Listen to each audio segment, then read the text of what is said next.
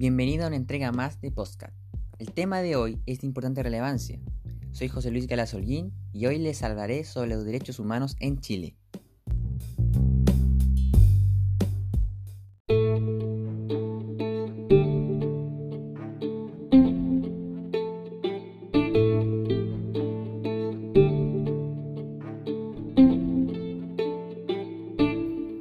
Humanos, uno podría decir desde el punto de vista histórico, que empiezan a normalizarse de alguna manera, a hacerse conocidos, a tener un protagonismo mucho más fuerte en la vida de la sociedad.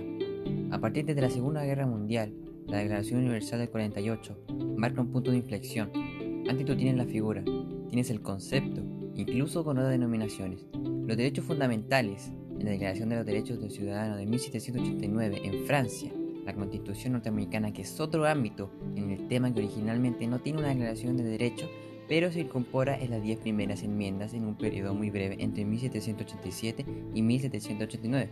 Por lo tanto, la historia es larga, pero yo diría en un punto de infracción, en términos al concepto de derechos humanos como lo conocemos hoy en día, yo lo pondría un poco arbitrariamente en el año 48 con la Declaración Universal de los Derechos Humanos. Porque precisamente lo que hay es una reacción frente a la brutalidad de la Segunda Guerra Mundial eso marca un énfasis importante, pero tiene mucha historia anterior. Jurídicamente, el tema de los derechos humanos parte de dos procesos revolucionarios, la Revolución Francesa y la Revolución Latinoamericana.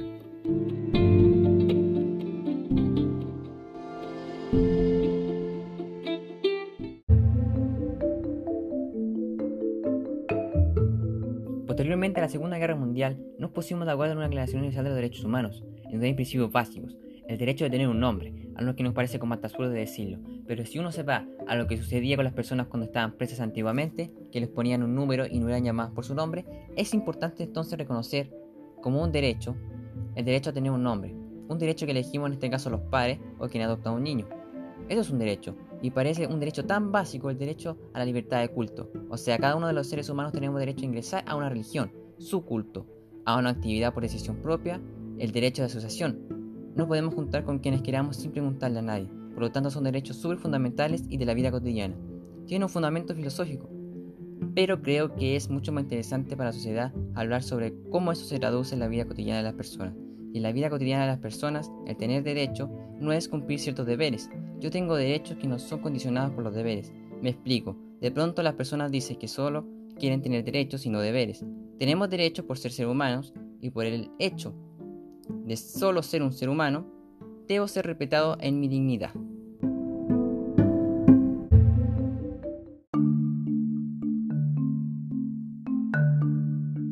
El tema es que los derechos humanos no nacen desde el reconocimiento legal. Los derechos humanos se entienden mayoritariamente como un dato inherente a la persona.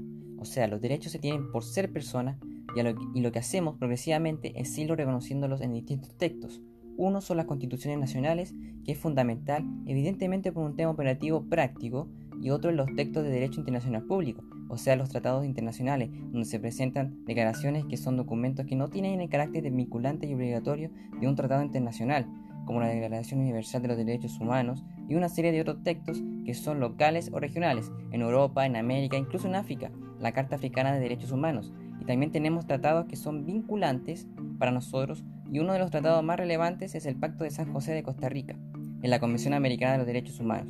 Entonces a partir de eso tú tienes un conjunto de normas que te van declarando y garantizando derechos fundamentales o derechos humanos, pero el derecho en sí existe independientemente de su reconocimiento.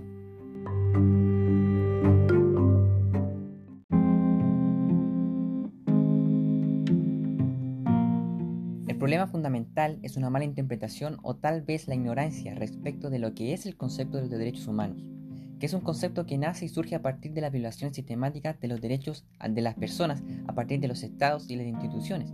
Por lo tanto, de derechos eh, humanos no lo podemos ver como un problema de privados o entre personas. Si yo agredo a alguien en la calle, es un problema entre dos personas, podría ser un delito, un crimen, puede ser algo totalmente cuestionable, pero no son derechos humanos en tanto que no haya una institución participando vulnerando esos derechos.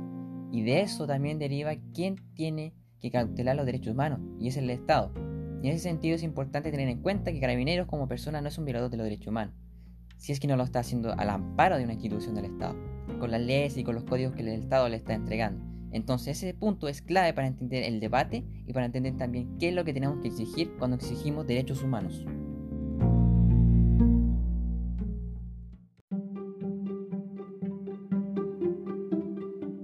Solamente se ve el tema de los derechos humanos como una discusión filosófica, Anteriormente se comentaba de la realidad social y la realidad cotidiana, sino que además en casos chilenos se restringen mucho los derechos humanos a ciertos periodos de la historia patria que tienen que ver con dictaduras, con derechos humanos que tienen que ver básicamente con atropellos de injusticia. Pero una comprensión cabal de los derechos humanos implica un abanico mucho más amplio. Y en ese sentido, en Chile no hay una comprensión de entender los derechos humanos como un Estado, como una situación de derechos que sean respetados en Chile, no hay un enfoque de derechos hacia las personas hay un enfoque que muchas veces tiene que ver con ser sujeto pasivo de políticas públicas. En el caso indígena, eso es muy patente. En el caso indígena en Chile, ellos son sujetos de asistencialismo del Estado, son sujetos de la caridad del Estado. El tema indígena en Chile está situado en el Ministerio de Desarrollo Social, que es el Ministerio de la Caridad, del asistencialismo, del, del patriotismo, donde eh, están los discapacitados, donde están los adultos mayores, donde están los niños. O sea, que el tema indígena esté situado en el Ministerio de Desarrollo Social habla del enfoque que el Estado ve el tema indígena, y claramente no es un enfoque adecuado.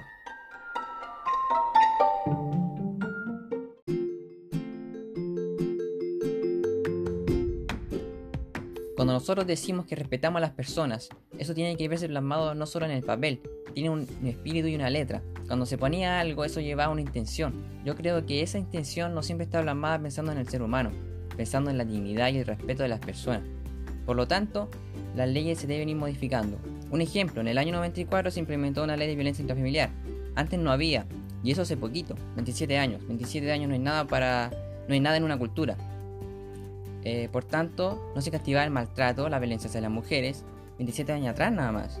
Por lo tanto, eh, hay que ir modificando el cómo pensamos y tal vez eso es lo más complejo. Porque cuando uno habla de una cultura de derechos humanos es como instalar en la cabeza de todos nosotros que las personas tienen derechos. Todas las personas. También los extranjeros, también los haitianos. Entonces decimos que estamos de acuerdo que todo el mundo tiene derecho. Pero resulta que en lo práctico, cuando aplicamos ese derecho en la vida cotidiana, ellos tienen más derechos que otros, ellos son considerados mejor que otros, que tiene que ver con valores.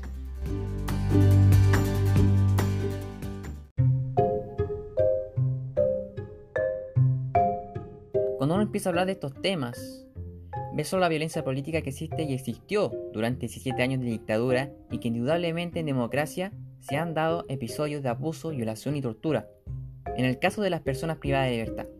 Sin embargo, estos otros derechos no son menos importantes y nos suceden cotidianamente. Cotidianamente nos violan el derecho a un pago de salud eficiente. ¿Las pensiones que reciben las personas son dignas? ¿Eso no es una violación de derechos humanos? No lo es. ¿Cómo mejoramos los sistemas de las pensiones hacen que no se violen los derechos de las personas? Entonces parece que eso no tiene relación. Bueno, esos son los derechos humanos. Los derechos económicos, culturales, respetar a una persona por cómo piensa es no violar sus derechos.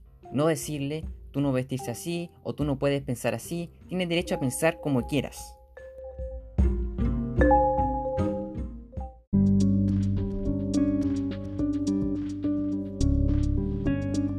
Avanzar hacia un nuevo pacto social o contrato social entre la ciudadanía y el Estado es urgente. Se requiere que construyamos un nuevo pacto en el cual esté contemplado los derechos provisionales, esté contemplado la pluriculturalidad, esté contemplado los derechos de los inmigrantes. Entonces creo que esas cosas se deben incorporar en una Carta Magna moderna, porque Chile lamentablemente su concepción de Estado y de vida republicana todavía está asociada a un antiguo régimen, de una élite oligárquica, de una mirada muy paternalista respecto de la ciudadanía, muy de control, no puedo entender que el gobierno democrático siga defendiendo una carta magna redactada durante una dictadura. Eso solo puede suceder en Chile.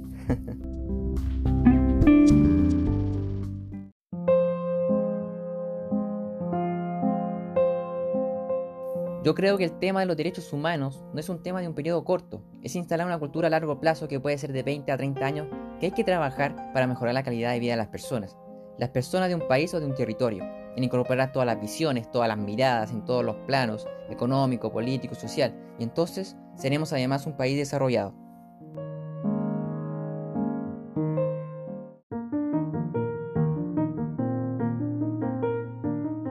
Pues eso fue todo queridos amigos, espero que les haya gustado esta transmisión y nos vemos hasta la próxima. Bye.